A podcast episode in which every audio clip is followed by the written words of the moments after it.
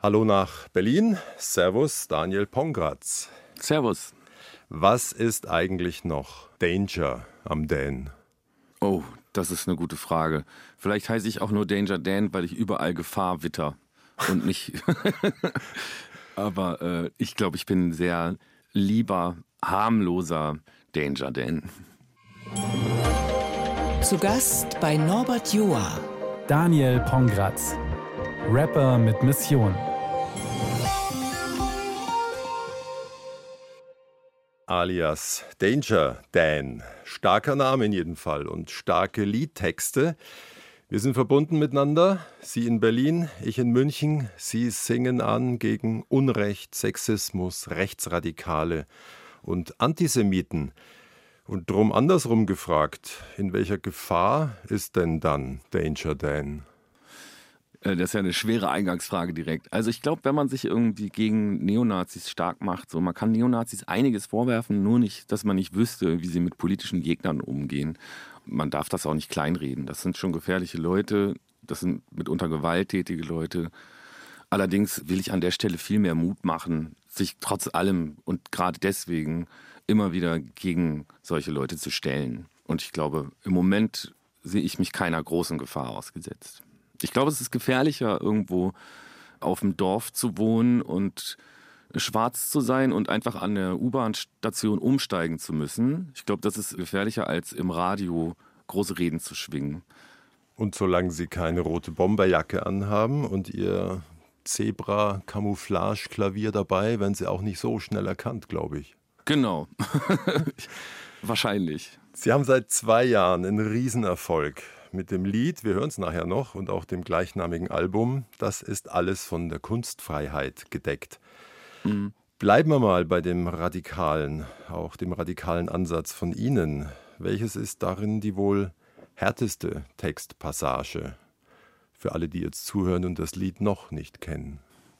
Also ich glaube, am meisten Diskussionsbedarf gab es tatsächlich, weil ich das Wort Militanz einmal in den Mund genommen habe bei einem Lied.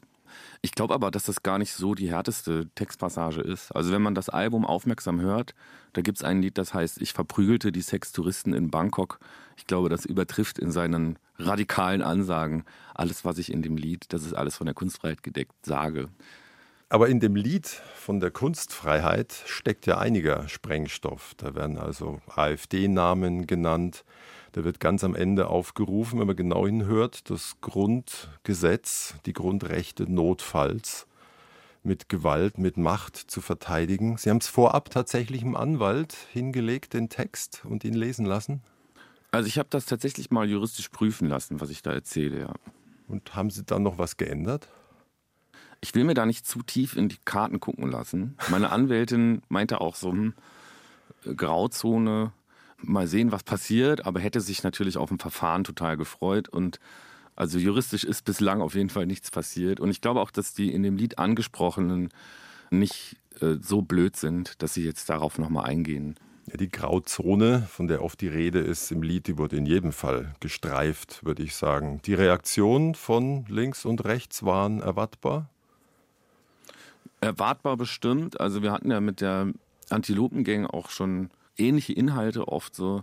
Dass das jetzt aber so eine große Welle schlägt, das habe ich natürlich nicht erwartet. Ja, ich habe jetzt mal nachgeguckt. Sie werden, glaube ich, die nächsten Tage die 12 Millionen Abrufe durchbrechen auf YouTube. Und ich konnte es kaum glauben in der Vorbereitung. Sie haben es ein paar Labels angeboten und die wollten es nicht haben, das Lied. Warum nicht? Die ganze Platte wollte erstmal niemand haben. Ich habe mit verschiedenen Leuten so aus der Musikindustrie geredet. Ich glaube, es war nicht so richtig abzusehen, dass das erfolgreich sein könnte, weil es einfach stilistisch sehr anachronistisch ist. Also alles andere als die Hörgewohnheit der meisten Menschen gerade. Also ein Mann, der am Klavier sitzt und traurige Lieder singt. Und ich denke, dass viele Leute, die vorher gesagt haben, das wäre eher ein Hobbyprojekt, sich dann vielleicht im Nachhinein ärgern. Aber abzusehen war es ja nicht mal für uns selber. Ich habe mal 500 Schallplatten gepresst und habe gehofft, die in den nächsten Jahren zu verkaufen. Dass die dann in der ersten Nacht vergriffen waren, davon bin ich ja selbst nicht ausgegangen. Das Internet ist wirklich ein Phänomen, was da manchmal möglich ist und mit was man überhaupt nicht rechnet. Ich habe auch mal geschaut, Sie sind jetzt bei 30.000 Kommentaren. Keine Ahnung, ob Sie die noch anschauen, aber einer relativ weit oben, den fand ich lustig. Wir mussten den Song im Deutschunterricht analysieren. Haben Sie es jetzt geschafft? ich habe sogar mitbekommen, dass der Song irgendwie äh, während einer Abi-Prüfung im Land Brandenburg, glaube ich, äh, die armen Gymnasiasten und Gymnasiastinnen sich damit dann rumschlagen mussten. Ja, das ist natürlich Wahnsinn. Und vor allem, der Song wird auch für Leute, die Deutsch als Fremdsprache lernen, scheinbar oft benutzt, weil da mhm. sehr oft der Konjunktiv verwendet wird, was ja so im Alltagsgebrauch kaum noch passiert und scheint da ein beispielhafter guter Song zu sein für Leute, die den Konjunktiv gerne lernen möchten. Ich finde es in jedem Fall auch erstaunlich. Ich habe mir das Lied ein paar Mal angehört, was geht dank Kunstfreiheit, wie stark man sich äußern und positionieren kann. Und dann dachte ich mir, es ist aber dann auch erstaunlich, wie wenig sich viele Texte trauen. Ja, das stimmt. Wenn man so will, ne, kann man irgendwie für alle Texte, die geschrieben werden, einfach mal auch darauf achten, was eben kategorisch immer nicht gesagt wird. So. Und das hat natürlich auch was Politisches. Ich glaube, das ist so wie, äh, wenn man in der Musikgeschichte ein bisschen zurückguckt, so in der Zeit, wo Rio Reiser singt, ich will nicht werden, wie mein Alter ist, Heinche auf einmal singt, Mama, du musst nicht um deinen Jungen weinen. So. Und äh, klar, das steht auch irgendwie für eine bestimmte Welt, das, für einen gewissen Konformismus, den eben Rio Reiser durchbrechen will. So. Und Heinche hat damit natürlich auch eine politische Positionierung, es manchmal gar nicht nur darum geht, was wird gesagt, sondern mhm. was wird einfach nie angesprochen. Ja, manchmal ist auch das allzu Private sehr politisch. Ja. Ein Hoch auf die Kunstfreiheit in jeder Form und für die paar wenigen, die das Lied noch nicht kennen und für alle, das, was jetzt kommt, ist alles von der Kunstfreiheit gedeckt.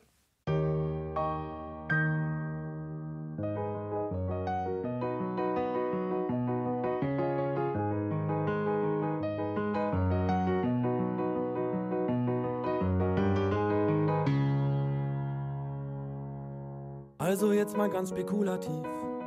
Angenommen, ich schriebe mal ein Lied, in dessen Inhalt ich besänge, dass ich höchstpersönlich fände, Jürgen Elsässer sei Antisemit. Und im zweiten Teil der ersten Strophe dann würde ich zu Kubitschek den Bogen spannen. Und damit meinte ich nicht nur die rhetorische Figur, sondern das Sportgerät, das Pfeile schießen kann. Juristisch wäre die Grauzone erreicht, doch vor Gericht machte ich es mir wieder leicht zeig mich an und ich öffne einen Sekt. Das ist alles von der Kunstfreiheit gedeckt.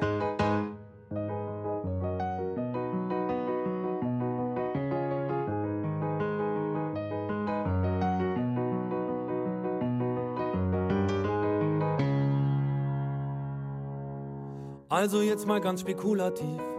Ich nutze ganz bewusst lieber den Konjunktiv. Ich schriebe einen Text, der im Konflikt mit dem Gesetz behauptet, Gauland sei ein Reptiloid. Und dann genommen, der Text gipfelte in einem Aufruf, die Welt von den Faschisten zu befreien. Und sie zurück in ihre Löcher reinzuprügeln, noch und nöcher, anstatt ihnen Rosen auf den Weg zu streuen. Juristisch wäre die Grauzone erreicht, doch vor Gericht machte ich es mir wieder leicht. Zeig mich an und ich öffne einen Sekt. Das ist alles von der Kunstfreiheit gedeckt.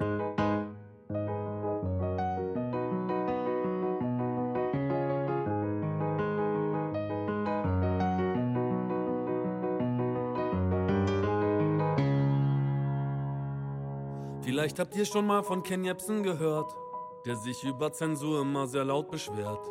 In einem Text von meiner Band dachte er, wird erwähnt und beschimpft und hat uns vor Gericht gezerrt. Er war natürlich nicht im Recht und musste dann die Gerichtskosten und Anwältin bezahlen. So ein lächerlicher Mann, hoffentlich zeigt er mich an, was dann passieren würde, ich kann es euch sagen. Juristisch wäre die Grauzone erreicht, doch vor Gericht machte ich es mir wieder leicht zeigt mich an und ich öffne einen Sekt. Das ist alles von der Kunstfreiheit gedeckt.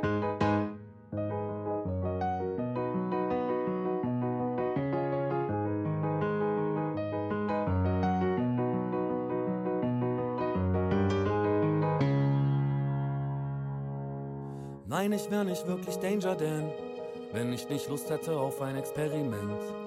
Mal die Grenzen auszuloten, was erlaubt und was verboten ist und will euch meine Meinung hier erzählen. Jürgen Elsässer ist Antisemit.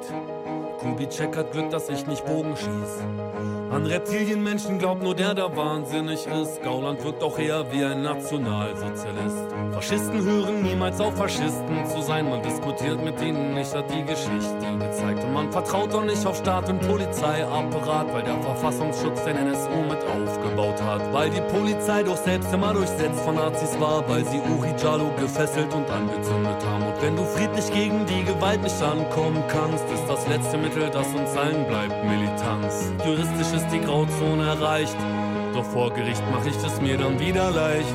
Zeig mich an und ich öffne einen Sekt. Das ist alles von der, alles von der, alles von der, alles von der, alles von der Kunst weit gedeckt. Vermutlich können Sie im Moment kein Konzert mehr ohne diese Zugabe spielen, ne? Nee, also ich glaube, wenn ich jetzt ein Konzert spielen würde und würde das Lied weglassen, dann wären einige sehr enttäuscht, ja. 1 zu 1, der Talk auf Bayern 2. Norbert Joa im Gespräch mit Daniel Pongratz, alias Danger Dan. Der hat's mit der Kunstfreiheit. Und ist mit mir verbunden in Berlin und hat's schon lang mit starken politischen Texten, sang 2008 von der Sommerlüge, so der Titel. Der erste deutsche Rap über den Holocaust. Im Grunde enorm spät. Tatsächlich. Die jüdische Allgemeine hatte dann einen Artikel geschrieben, in dem sie meinten, das ist der erste deutsche Songtext, der sich mit der Shoah so auseinandersetzt. Und ich habe mich selber gewundert und habe mich gefragt, so krass. Also das, davon hatten wir es ja eben schon. Ist auch interessant oft, was eben nicht angesprochen wird. Ne? Ja, aber auch aus welcher Szene? Also auch bei Anarchos und Strammlinken ist das oft so eine Sache mit Israel und den Juden. Ja, das ist klar. Also Antisemitismus ist ein Phänomen, das vor, also das sich wirklich durch die komplette Gesellschaft zieht. Das ist genauso bei Linken wie Rechten als auch in der Mitte, als auch bei Islamisten eigentlich fast überall so stattfindet. Ja. Aber jetzt sind Sie Jahrgang 83. Warum ist es Ja. Ihnen so eine Herzenssache, der Kampf gegen Antisemitismus? Also ich fände es unverschämt, wenn es keine Herzenssache wäre. Ich glaube, man kann nicht durch dieses Land laufen, ohne an ganz vielen Ecken die ständig diese Stolpersteine zu sehen, ohne ganz viele Spuren zu sehen von dem, was hier noch vor wenigen Generationen passiert ist. Das größte Verbrechen, das es in der Menschheit jemals gab. Es ist einfach so, dass vor jüdischen Schulen Polizeiwagen stehen, dass vor jüdischen Einrichtungen Polizeiwagen stehen, dass Juden in Deutschland und in Europa und in der ganzen Welt eigentlich immer noch unglaublich stark bedroht werden. Also für mich stellt sich die Frage gar nicht, warum ich mich da engagieren muss, sondern das liegt völlig auf der Hand. Es rückt nicht langsam weiter weg. Und wer die anderen Lieder von Ihnen auch kennt, Sie haben ja ganz viele Farben in sich, der spürt, Sie sind ja auch ein Romantiker. Wie geht es eigentlich zusammen? Ähm, Na klar, also man muss sich einfach ab und zu mal verlieben und so ein bisschen Empathie mitbringen. Also vielleicht ist das auch was, was am Ende auch zu einer politischen Haltung führt, dass man vielleicht einfach ganz viel Empathie hat und sich einfühlen kann in alle möglichen Leute. Das führt einerseits dazu, dass man dann vielleicht von Herzen gerne sich politisch engagiert und auf der anderen Seite, dass man vielleicht auch einfach Begegnungen zulassen kann mit Menschen und sich mitunter auch mal verlieben kann oder Liebeskummer haben kann oder sonst was. Und mit offenen Augen durch die Welt gehen und dann fallen Ihnen viele Dinge auf, die Ihnen gar nicht behagen. Sexismus zum Beispiel, mit Blick auf alle kleinen Töchter, die gerade irgendwo heranwachsen. Da meinten sie mal, es ist im Grunde unglaublich, was für ein Müll an den Straßen hängt in Werbeform, was für Rollen da immer noch propagiert werden. Aber der Mainstream-Rap oder Hip-Hop, der transportiert ja massenhaft und weiterhin Sexismus, oder? Ja, ja. Also im Rap fällt einem das oft besonders auf. Ich glaube, wenn man sich jetzt so die, die Schlagerwelt anguckt, ja, dann, äh, dann ist das, um ehrlich zu sein, sind das wenig andere Inhalte, aber so unverblümt und so ekelhaft, wie das im deutschsprachigen Rap passiert, kenne ich das, um ehrlich zu sein, nicht aus irgendwelchen anderen Musikgenres. Ich hoffe aber darauf, dass sich das vielleicht irgendwann ändert. Sie haben bei der Platte, Ihrer Soloplatte vor fünf Jahren, Reflexionen aus dem beschönigten Leben, einige Titel drin. Da geht es auch um Seelennot. Sie haben, glaube ich, damals einen Freund versucht beizustehen, dem es gar nicht gut ging. Und die amüsante oder absurde Wendung ist dann, oder ein Dreh ist auch, es führte letztlich zum ersten Schrank in ihrem Leben, in dem sie was einordnen konnten. Stimmt es? Mit 34 haben sie sich zum ersten Mal dieses Möbel geleistet? Ja, das stimmt. Es ist sehr gut recherchiert, ja. Ja, ich habe äh, dieses Album damals im Rahmen einer Therapie auch geschrieben, die ich erstmal angefangen habe, auch weil ich, glaube ich, Hilfe gesucht habe, tatsächlich im, in meinem Umgang mit depressiven Menschen um mich herum. Wir hatten ja mit der Antilopengang schon das Schreckliche erlebt, dass einer aus unserer Band sich umgebracht hat. Und ich glaube, das hat im Nachgang äh, das für mich immer wieder sehr schwierig gemacht, mit Leuten in meinem näheren Umfeld umzugehen, die depressive Züge hatten oder depressiv waren. Aber darum ging es dann in dieser Therapie gar nicht. Ne? Am Ende führte das alles dazu, dass ich irgendwie erkannt habe, vielleicht ist es ganz gut, wenn ich mich nicht um andere so kümmern kann, dass ich mich vielleicht um mich selber mal ein bisschen besser kümmere.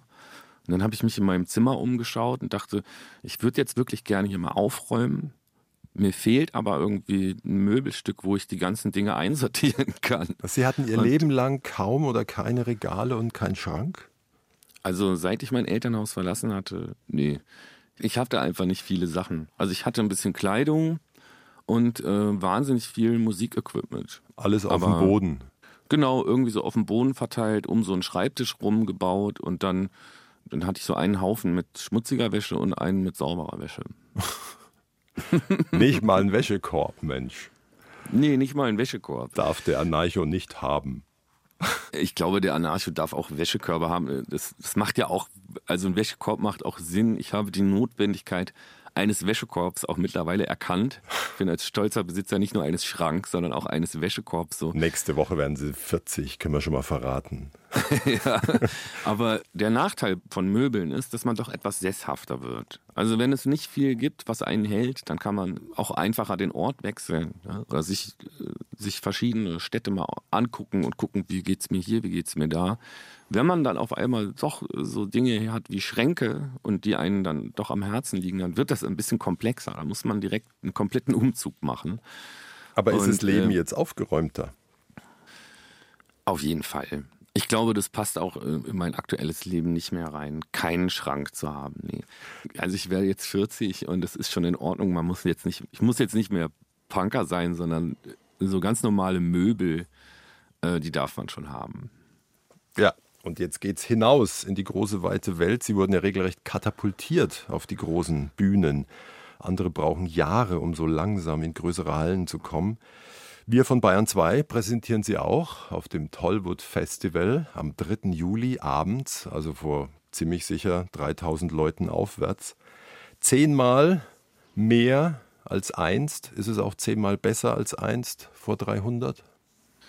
Beides hat Vor- und Nachteile. Und man wünscht sich, glaube ich, immer das, was man nicht hat. Also, als ich vor 300 Leuten gespielt habe, habe ich gedacht, boah, jetzt mal vor, vor 3000 zu spielen, wäre ja toll wenn man vor 3000 Leuten spielt, denke ich auch manchmal so an die Zeiten zurück, wo, wo alles noch ein bisschen unkomplizierter war.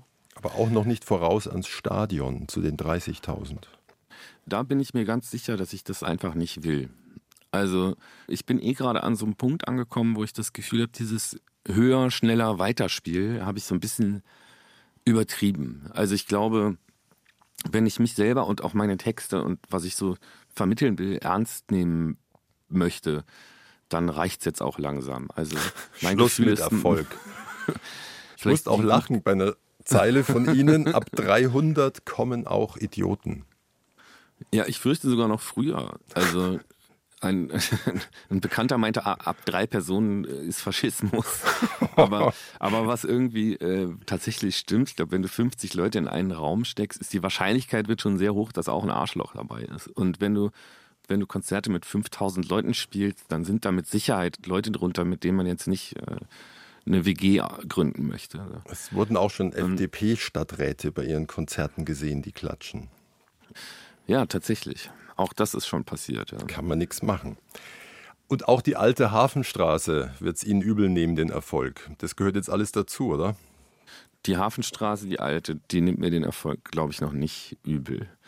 Naja, die Frage ist so ein bisschen, ich glaube, wir müssen mal uns angucken, was Erfolg überhaupt ist. Wenn ich jetzt hier sitze und die Konzerte werden größer und ich, und ich gewinne irgendwelche Preise. Aber ich komme seit Monaten nicht mehr dazu, Klavier zu spielen, weil ich die ganze Zeit irgendwelche E-Mails checke und in irgendwelchen Radiostationen sitze und Interviews gebe. Entschuldigung. es macht ja auch Spaß so. Also das ist wirklich toll, aber ich bin gerade am Punkt angekommen, wo ich denke, also wo ich mich selber frage, bin ich jetzt glücklicher als vorher oder oder oder ist vielleicht auch an irgendeiner Stelle einfach mal wäre es auch schlau gewesen, vielleicht an irgendeiner Stelle einfach mal einen Punkt zu machen. Und die Frage, die muss ich mir, glaube ich, äh, rückwirkend stellen und vor allem auch für die Zukunft. Ansonsten ist es doch prima, wenn Ihre starken Zeilen jetzt Millionen erreichen, oder? Die Botschaft kommt unters Volk.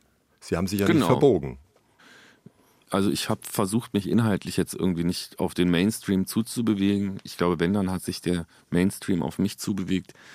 Aber ich bin auch nie angetreten als so eine Art Politgruppe, die jetzt Musik als Medium benutzt. Ne? Meine Idee war nie, ich will agitieren oder sowas. Ich habe auch nicht das Gefühl, dass das ein guter Ort wäre. Also ich glaube, wer etwas lernen will, sollte in die Bibliothek gehen. Wer sich politisch interessiert, vielleicht in eine Antifa-Gruppe, aber nicht auf mein Konzert. Ich habe auch nicht das Gefühl, dass ich irgendwem noch besonders viel erklären kann. So. Ich dachte mir nur, jetzt prasselt ja Geld und Ruhm seit zwei Jahren, immerhin. Bleibt es denn dann dabei, bei einem Ihrer Lieblingszitate vom Sänger von Fehlfarben? Ich bin nicht verbittert, ich finde einfach nur alles scheiße. Peter Hein, ja. Das Zitat finde ich schon immer noch ziemlich toll. Ich bin auch weder verbittert und ich finde auch nicht alles scheiße. Nee, ganz im Gegenteil. Also die letzten Jahre und seit letzten zwei Jahren, seit dieses Album rausgekommen ist, waren viel mehr schöne Momente als schlechte Momente. Es sind ganz viele Träume in Erfüllung gegangen und ich bin weder verbittert noch finde ich alles scheiße. Ich glaube, ich fand die Zeit richtig toll. So. Nur auch ein bisschen viel. Also ich habe so das Gefühl, das, was ich da erlebt habe, wenn man das so strecken könnte auf einen längeren Zeitraum, könnte ich viel einfacher damit umgehen. Aber man kann sich's nicht aussuchen. Und manchmal steigt wahrscheinlich sowas hoch, wie sie gleich besingen werden. So ein Impuls, nichts wie weg hier, lauf davon. Auf das Lied bin ich aufmerksam geworden, auf sie. Meine große Tochter hat es mir geschickt. Und ich denke mal, es zeigt auch den Romantiker. Und wenn man genau hinhört, und wir werden danach drüber sprechen, steckt ziemlich viel von ihrem Lebensweg drin.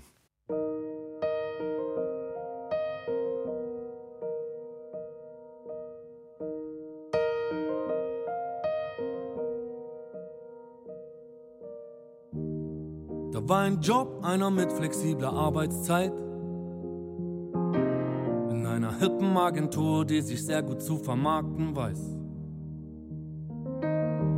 Jede Woche eine After-Work-Party mit dem Chef. So ein Startup-Unternehmer, der Ramones-Shirts trägt. Ich schrieb grad die Bewerbungsmail mit meinem Lebenslauf sympathisches und seriöses Foto drauf. Als mir Lou Reed erschien und sagte, lauf davon. Schwerer als reinzukommen ist es wieder rauszukommen. Lauf davon, lauf davon, lauf davon. Lauf davon so schnell du kannst, bevor sie dich bekommen. Lauf davon, lauf davon, so schnell du kannst. Und fang irgendwo nochmal von vorne an.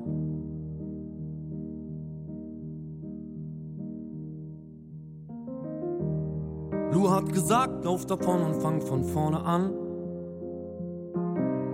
Hätte ich das nicht gemacht, wäre ich ganz bestimmt verloren gegangen. Du dir deinen Alltag oder hat dich dein Alltag gemacht? In dieser Nacht habe ich mir meine Tasche gepackt. In Bordeaux war ein Gästebett mit Kaffeefleck. Da habe ich mich ungefähr ein halbes Jahr versteckt. Ich wusste nicht, was ich da wollte, aber die Jungs in der Stadt haben mir beigebracht, wie man alte Autos aufknackt. Lauf davon, lauf davon, lauf davon. Lauf davon so schnell du kannst, bevor sie dich bekommen. Lauf davon, lauf davon, so schnell du kannst. Und fang irgendwo nochmal von vorne an.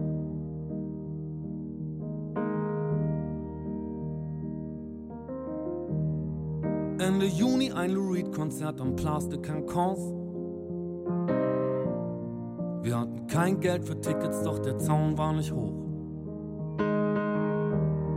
Natürlich wurden wir erwischt und von den Flicks verhauen. Das Pepperspray hat noch tagelang gebrannt in den Augen. Ich kam als einziger davon und hab alleine getanzt. Besoffener als Lou, eine Flasche Wein in der Hand. Dann hat irgendwer gefragt, warum ich weinen muss. Ich sagte wegen Pepperspray, er gab mir einen Kuss. Lauf davon, lauf davon, lauf davon. Lauf davon, so schnell du kannst, bevor sie dich bekommen. Lauf davon, lauf davon, so schnell du kannst. nochmal von vorne an.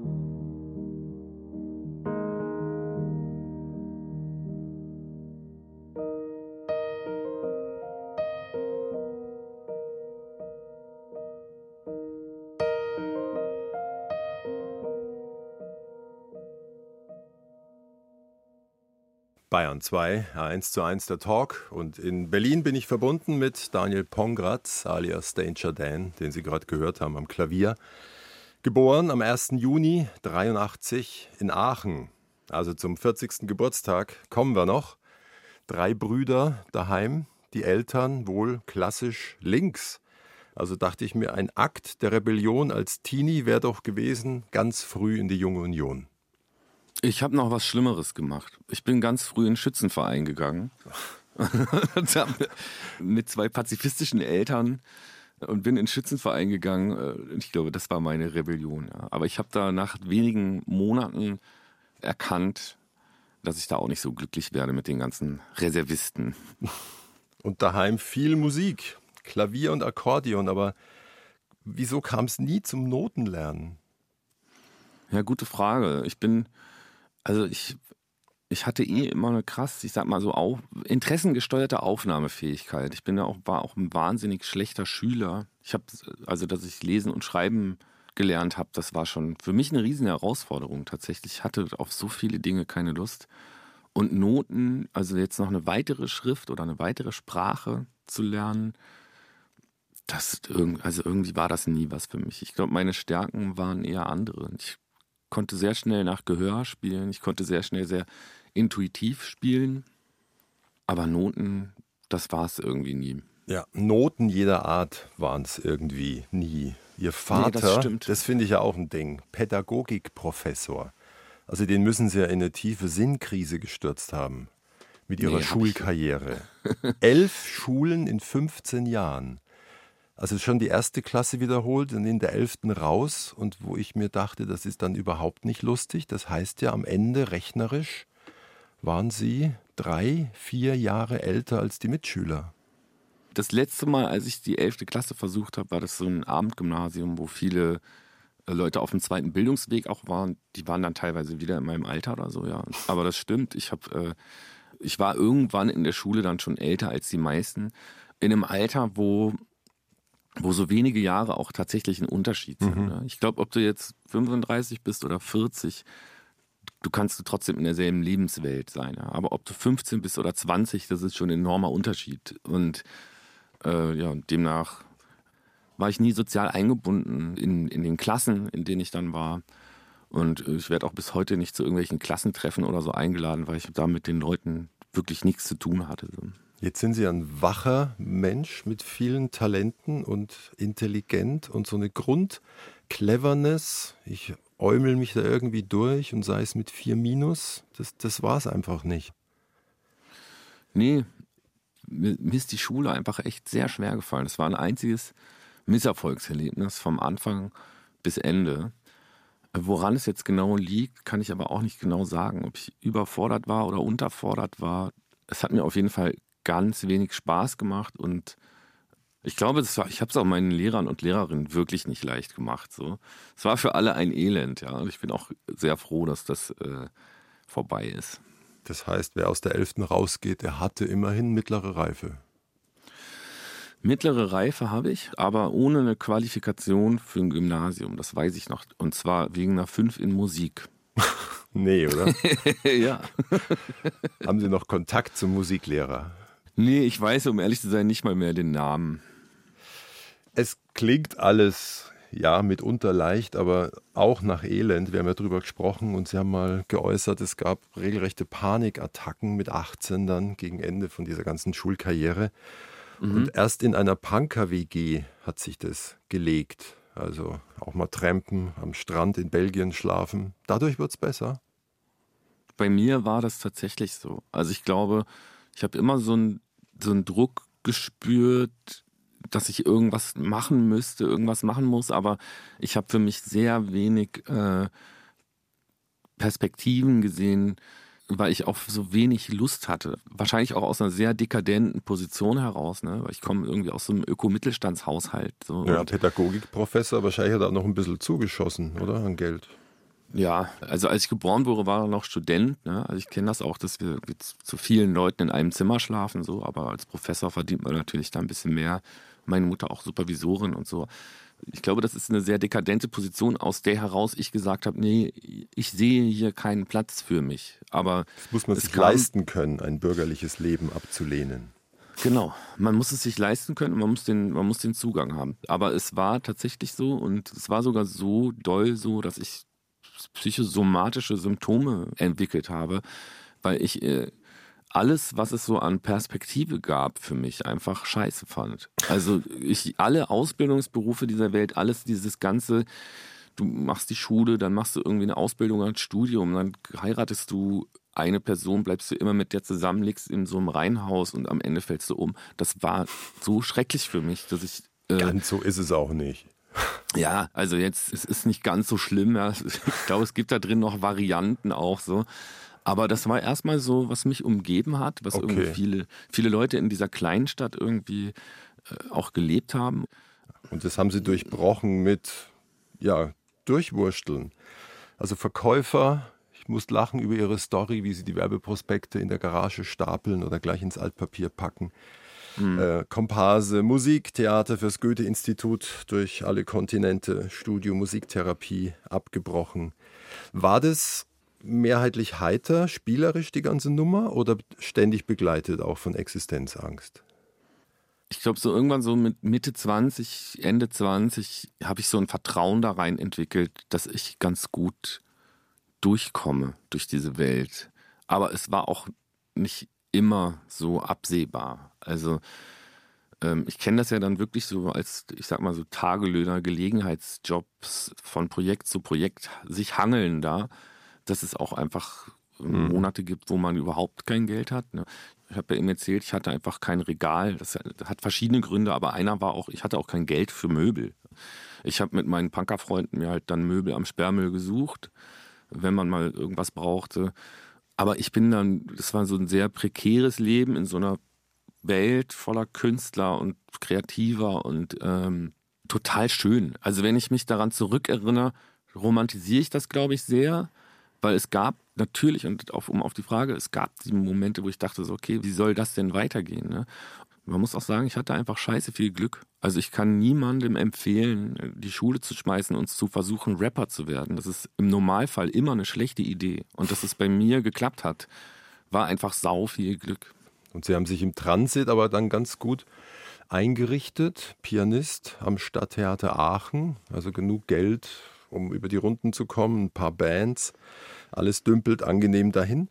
Und dann sind sie in Bordeaux auf ein Lou Reed-Konzert, Wochen nach ihrem 29. Geburtstag. Ich hatte mich dann doch ganz gut eingerichtet, aber in mir war immer noch so ein Fernweh. Also irgendwie so das Gefühl, ich bin gar nicht so angekommen, wo ich bin. und ich hatte so ein bisschen Angst, so wenn sich das jetzt hier so einbürgert, dann bleibt alles so. Ich muss hier nochmal raus, habe ich gedacht.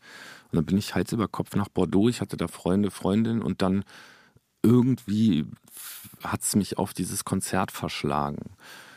Wir hatten halt keine Tickets und sind da über den Zaun gesprungen und so. Dann gab es einen kleinen Polizeieinsatz, ein bisschen Gerangel und ich habe alle Leute verloren, die ich kannte. Und dann bin ich halt so krass verloren gegangen, einfach so in dieser Stadt. Und es gab diese schillernde Figur, Lou Reed einfach noch. Ne? Auch jemand, der aus einer noch konservativeren Welt kam und einfach dadurch, dass er war, wie er war, so ein schillernder, queerer, äh, experimentierfreudiger äh, Mensch. Ich fand das ganz inspirierend und irgendwie, genau, das war ein schöner Moment, verloren zu gehen. Schön verloren zu gehen. Mhm. Und ohne zu spüren, dass eine Riesenangst aufkommt. Genau. Nee, es war überhaupt keine Angst mehr da. Es war halt. Äh, Frei. Wenn man so will, ja. Die Ängste kommen natürlich irgendwann, holen sie einen wieder ein, so. Aber das war so einer von diesen Momenten, wo es sehr schön war, verloren zu gehen. Ja. Eine Stunde, zwei Menschen im Gespräch auf Bayern 2. Norbert Joa trifft Daniel Pongratz. Ein gutes Drittel der Antilopen-Gang. Und mit mir verbunden in Berlin. Und das zweite Drittel der Antilopen-Gang ist Kolja. Und dann gibt es noch Bruder Tobias, ihr Bruder. Hat der im Kern was von seinem Künstlernamen? Panikpanzer? ja, der ist auf jeden Fall unser, unser, unser Panzer im Büro gerade. Der hat auf jeden Fall hartes Durchhaltevermögen und macht Nachtschichten, aber Panikattacken hat er auch keine mehr. Nee. Es gab auch einmal einen vierten im Bunde in den Anfangsjahren, Jakob Wich mhm. alias Nemesis. Er hat sich vor zehn Jahren das Leben genommen, also viele Bands brechen da an dem Punkt auseinander. Sie haben vor Wochen ein Konzert zu seinem zehnten Todestag gegeben und ich dachte mir, soll und darf er eine Art mitwachsender Schatten sein? Ja, also er soll und darf, ob er soll und darf, ich weiß es, er ist es einfach. Auch nach zehn Jahren, also Hinterbliebener zu sein in so einem Suizidfall ist, ich glaube, das ist was, was nie aufhört. So und womit wir, glaube ich, einfach immer umgehen müssen. Zum Glück verändert sich die Trauer ähm, und sie ist auch nicht allgegenwärtig so, aber sie ist immer wieder und immer noch da. Gerade in so schönen Momenten, wo ich so ähm, also wo wir gerade so Erfolge feiern oder so, da denken wir oft daran, wie das wohl für Jakob jetzt gewesen wäre und man vermisst ihn dann und das trübt dann diesen Erfolg auch oder dieses schöne Gefühl des Erfolgs ein bisschen. Und ich glaube, das bleibt so, ja. Aber es hätte nicht gesollt und es hätte auch nicht gedurft. Das ist etwas, womit ich mich, glaube ich, nie anfreunden werde. Aber es wird Ihnen sicher auch gesagt, dass bei schwer depressiven Freunde keine echten Retter sein können. Nee, also ich glaube, das ist mir und uns allen klar. Äh, das haben wir ja auch so unendliche Stunden durchdacht. Ne? Also hätte man, hätte man dies, hätte man das, hätte man irgendwas wissen, sehen können und so. Ich glaube, hätten wir leider nicht. So, ne? Ich fürchte, Leute, die das machen, machen sehr viel mit sich selber aus. Ne? Ich glaube, es ist wichtig, auch für alle in den Radiogeräten, sich ganz früh darum zu kümmern. Also wirklich sowas nicht verwachsen zu lassen und ganz schnell sich professionelle Hilfe zu holen. Und im Rückblick bleiben sicher auch viele starke, schöne, gute Momente. Es gab die Vorstufe der Antilopen-Gang, Caught in the Crack. Da hört man schon den Hohn, den Spott auf Gangster-Rap raus. Oder die Anti-Alles-Aktion. Also im Kern war immer klar, Antifa und eine Prise Anarcho. Und ohne Dogmen? Ja, also ich glaube erstmal, mein Bruder, wir kennen es natürlich von Geburt an, aber den dritten und auch den vierten im Bunde, wir kannten uns aus so Kontexten, die schon sehr politisch waren. Also es war so ein Netzwerk von Leuten, die gerade so reaktionären Entwicklungen im Rap, im Deutschrap etwas entgegensetzen wollten. Also wir wollten nicht akzeptieren, dass eine Kultur, eine Subkultur, die eigentlich mal sehr offen war und alle im Empfang genommen hat, sich so misogyn zum Beispiel irgendwie darstellt. Und wollten da was gegen machen und haben uns dann so organisiert in einer Politgruppe und ich glaube, wir hatten schon viele Dogmen so. Aber wir haben uns recht schnell da rausgeschält. Also wir haben, glaube ich, sehr schnell verstanden, dass wir eben keine Politgruppe sein wollen, sondern eine Band und dass wir eben keine Aktivisten sind, sondern Rapper. Aber naja, ich glaube, man kriegt den Rapper aus dem autonomen Zentrum raus, aber das autonome Zentrum ist halt einfach noch tief in uns drin geblieben bis heute, ja. Und wenn jetzt einer ruft im Angesicht mancher Antilopen-Texte, wo bleibt das Positive? Ja, dann soll er mal rufen.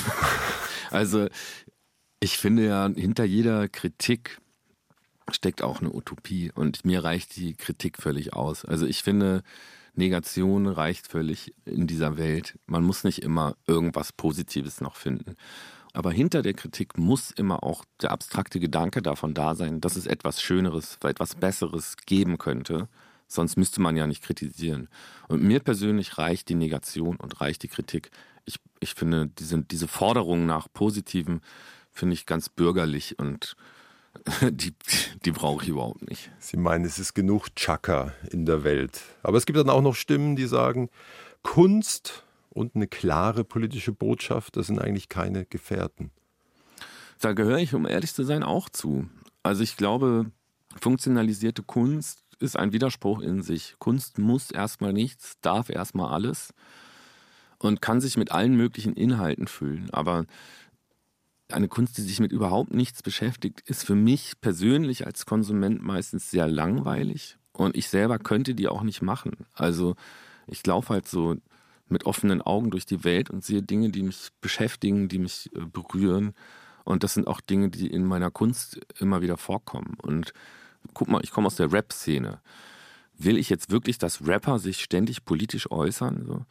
Also deren Expertise ist, dass die Reime im Takt aufsagen können. Das heißt aber noch lange nicht, dass die eine politische Analyse haben, mit der ich irgendwas anfangen könnte.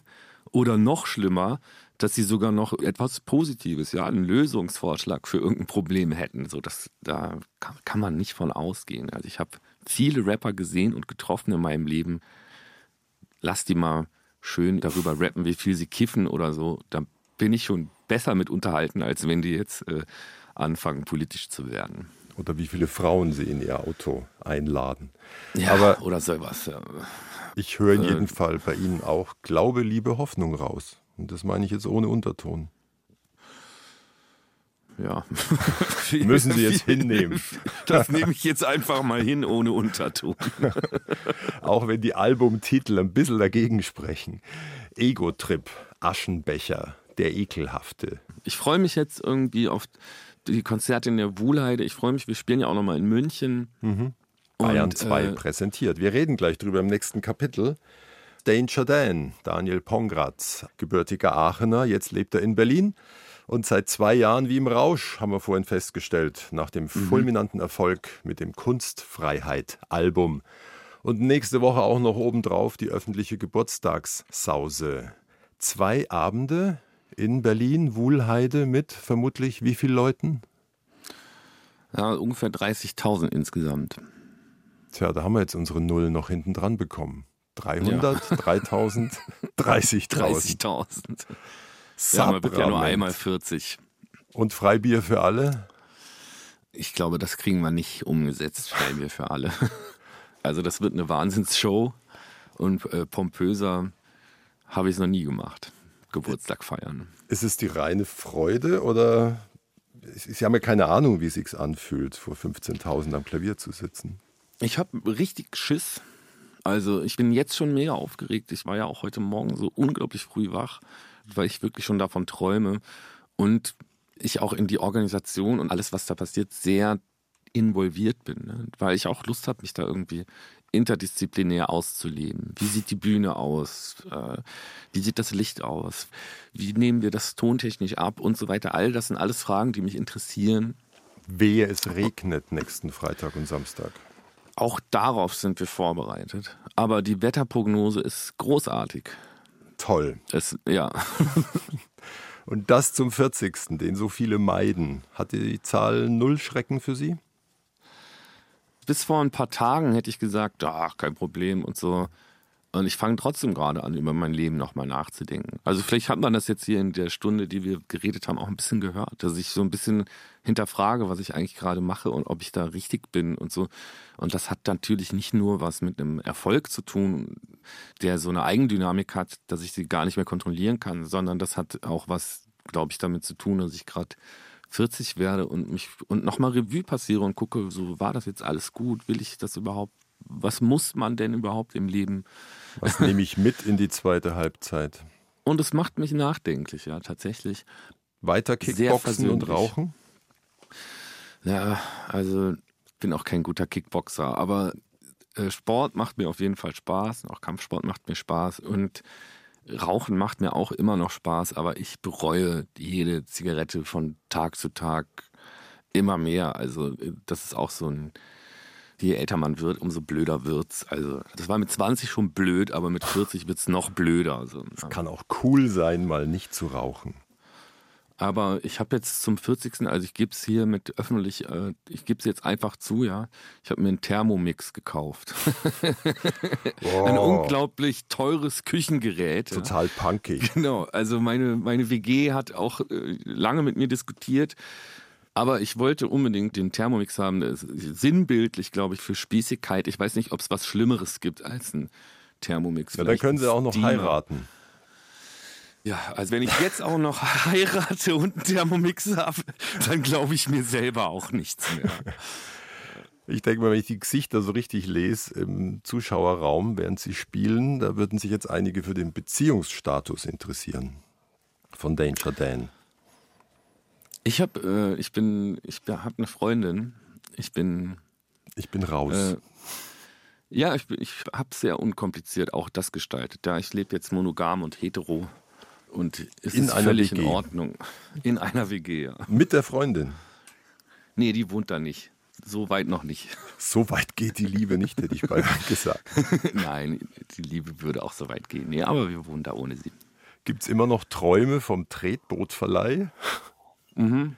Im Ernst? Ja, also, also ich kann mir das vorstellen, dass ich irgendwie irgendwann mit all diesem Quatsch hier aufhöre und vielleicht wirklich so ein Tretbootverleih. Das finde ich irgendwie eine gute Idee, weil man sitzt am Wasser, das mache ich sehr gerne. Da kommen dann Leute, die haben gute Laune und Freizeit, ne? Und ähm, leihen sich so ein Boot und sind total glücklich und kommen dann wieder zurück und sind auch glücklich, dass es endlich vorbei ist mit dem Gestrampel. Ich glaube, man redet mit vielen glücklichen Leuten, die Freizeit haben und sitzt am Wasser und hat seine Ruhe und trotzdem zwischendurch Smalltalks. Also ich stelle mir das richtig toll vor. Ne? In meiner Vorstellung ist Tretbootverleiher mein Traumberuf.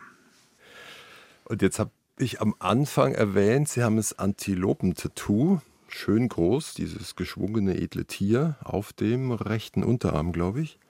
Mhm. Aber ich weiß nicht, was das zweite Tattoo zeigt und wo das ist.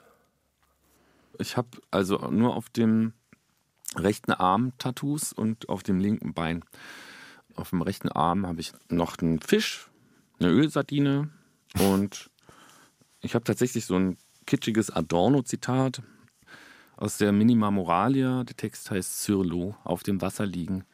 Und das ist vielleicht so einer der wenigen Momente, wo Adorno mal positiv erklärt, was er von der Welt hält. Der nutzt sich ja, also äh, hat sich eigentlich auch der negativen Dialektik verschrieben und es gibt wenige Momente, wo er mal sagt, so und so stelle ich mir die Welt vor, sondern er sagt, das und das und das und das ist scheiße. Und einer dieser Momente, da sagt er, dass er gerne auf dem Wasser liegen möchte und in den Himmel schauen. Und dass das treten könnte an die Stelle von ständigem Schaffen, ständiger Verwertungslogik, sondern einfach auf dem Wasser liegen und die Wolken anschauen und sich treiben lassen. Und deswegen habe ich auf meinem, ich fand das sehr, sehr schön, als ich das gelesen habe und habe mir das auf den Arm tätowiert, was mich vielleicht auch an mein, daran erinnert, dass es vielleicht gut ist, manchmal sich einfach nur treiben zu lassen. Aber nur die beiden Worte. Nee, ich habe das Bild ah, tatsächlich. Wie einer im Wasser liegt und genau. hochschaut. Genau. Mhm. Und dabei vor sich hin träumt, was könnte eine Niederlage sein. Das fand ich auch noch stark. Sie haben gesagt, Niederlage wäre, wenn eines Tages alle mich gut finden und ich das Bundesverdienstkreuz bekomme. Ich habe so das Gefühl, Sie sind kurz davor. Also ich bin mir sicher, dass es mich nicht alle gut finden. Ich gebe mir auf jeden Fall Mühe. Aber es ist schon viel geworden. Und mit dem Bundesverdienstkreuz. Ich weiß, dass ich irgendwann vor zwei Jahren mal in irgendeiner Zeitung gesagt habe, Herr mit dem Bundesverdienstkreuz und der anderen im, im nächsten Interview, bitte gebt mir nicht das Bundesverdienstkreuz. Ich hoffe, dass nicht passiert. Und ich muss auch sagen, ich kriege nach wie vor lieber von den richtigen Leuten einen Shitstorm als von den falschen Leuten Applaus. Mhm. Ich hoffe jetzt nur, dass ich nicht mit dem Hintern alles zuletzt einreiß, weil ich gehöre zu der Gruppe, gestehe ich, die hingeschmissene Elektroroller im Gebüsch wieder rauszerren und aufrichten.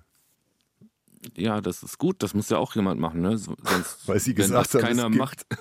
Es gibt zwei Gruppen, die Hinschmeißer, zu denen Sie zählen, und die anderen, ja, die sie die wieder aufrichten. Ja, ich bin einer von den Hinschmeißern, aber ohne die, die sie wieder aufstellen, hätte ich ja gar nichts zum Umschmeißen. Von daher ist das schon eine gute Arbeitsteilung. Im Grunde ein bisschen wie unser Gespräch. Ohne uns beide wäre das nichts geworden, die Stunde. Ja, das stimmt wohl.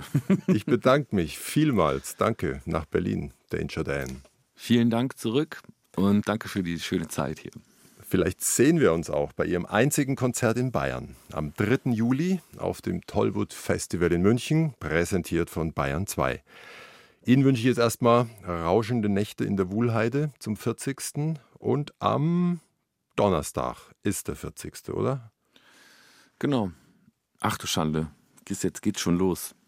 Jetzt kriege ich doch gleich wieder eine Tick, Panikattacke. Tack, ist schon soweit. Das Gespräch mit Daniel Pongratz alias Danger Dan finden Sie jederzeit als Podcast auf bayern2.de und dort noch viele andere spannende Geschichten in all den Podcasts dort.